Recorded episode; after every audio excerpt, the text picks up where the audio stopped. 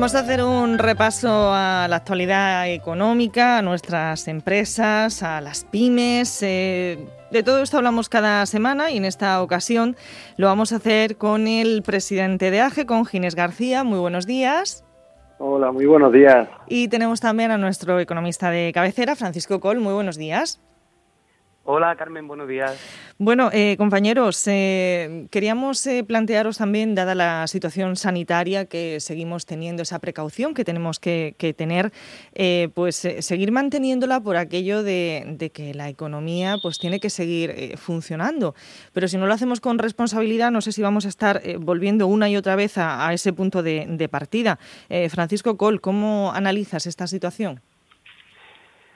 Pues efectivamente, Carmen, desde un inicio lo hemos hablado eh, en numerosas ocasiones. En estos momentos estamos hablando de una crisis económica derivada de una crisis sanitaria y en este sentido eh, estamos hablando de una dicotomía que a mi parecer pues no existe, ¿no? Una dicotomía que nos ha hecho en otras ocasiones elegir entre sanidad y economía y al final lo que hemos visto es que esa, esa, esa dicotomía, esa elección, eh, que en este caso ha sido la elección por la economía, pues nos ha llevado a una situación peor que la de partida, ¿no? Entonces, en este sentido, para mí, como digo Carmen, es una crisis económica de una, derivada de una crisis sanitaria y en este sentido lo prioritario en estos momentos es acabar con la, con la pandemia, puesto que en estos momentos, si no acabamos con la pandemia, esta situación solo va a ir a peor. La situación económica solo se va a recuperar cuando la, situación sanitaria esté recuperada por completo. Esto es algo que tenemos que tener claro y, esto es lo que, lo que opino como economista. ¿no?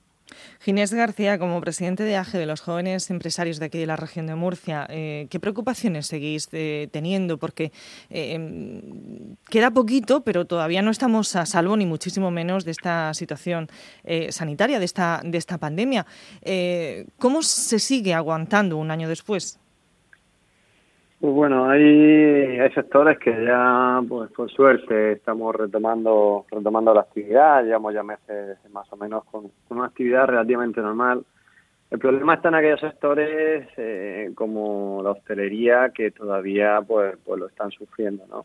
El otro día eh, tuve la suerte de coincidir con, con Jesús Jiménez de Ostemur, y me alegré porque lo oí muy animado y la preocupación suya es salvar el verano. Al final, eh, volvemos a, lo que comentabas, eh, podemos estar en un día de la marmota eterno e infinito si no tomamos medidas y si no se aumenta el ritmo de vacunación. Hoy, por ejemplo, había una noticia que, que me ha gustado mucho y es que en Londres no ha habido ningún caso de COVID. Imaginaos una, una ciudad como Londres, ¿no? Pero es que en el Reino Unido eh, ya se han vacunado al 57% de los adultos del país. Y eso es eh, el final de la pandemia. Al final lo que tenemos que hacer es vacunar a nuestros mayores, que siempre hemos dicho, y que aumente el ritmo de vacunación, ¿no? Y mientras eso no pase, mientras eso no pase, pues tenemos que seguir manteniendo medidas y seguir, pues eso, con, con cautela, ¿no? No podemos ahora que viene la Semana Santa, pues venirnos arriba, ni el día del bando, porque sería un paso atrás y, otro duro, golpe a la economía. Eh, Francisco Col, si miramos al resto de, Europa también y vemos bueno, pues, eh, esas tasas de vacunación, ¿dónde están? Esto demuestra también que hay países y países y que económicamente pues, tienen más poderío no y lo están demostrando ahora con el asunto de las vacunas. Bueno, a ver, eh, eh, todos los organismos al respecto han, han coincidido en que, en que esta crisis económica, pues lo que lo que está poniendo de manifiesto es las desigualdades entre países yo creo que esto lo estamos observando eh, desde, la propia respuesta fiscal hasta la, administración de las vacunas. Es que no, no estamos hablando de una cosa solo. O sea, si nosotros miramos la administración en este sentido, la, administración de las vacunas, pues efectivamente hay países que van más, más acelerados que otros. Pero si nosotros miramos, por ejemplo, la respuesta fiscal, pues también podemos observar que mientras las economías desarrolladas han podido destinar a una respuesta fiscal cerca del 7% de su PIB, las economías emergentes no han podido inyectar ni cerca del 3%. ¿no? Esto es algo que tenemos que tener muy en cuenta y efectivamente las desigualdades es algo que estamos observando durante la pandemia y es algo que vamos a observar más acentuadamente cuando la pandemia pase. Y otra cosa muy importante que comentaba Ginés, que me parece además muy destacable decirlo, ¿no? Ayer hacía un análisis donde observaba el impacto de la pandemia en los diferentes sectores.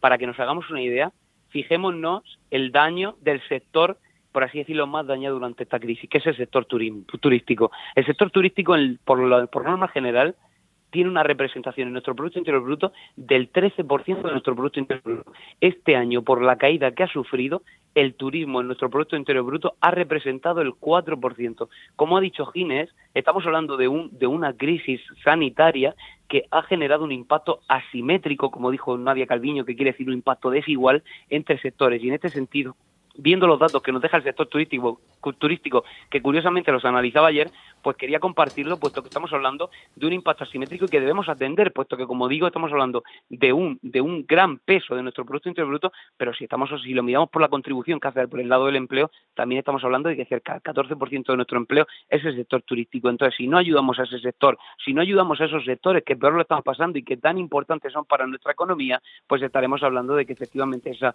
esa pérdida se consolidará y en este sentido, pues nos costará más recuperarnos, obviamente. Eh, Ginés, ¿están llegando las ayudas a las empresas o cuándo tenéis previsión de que lleguen?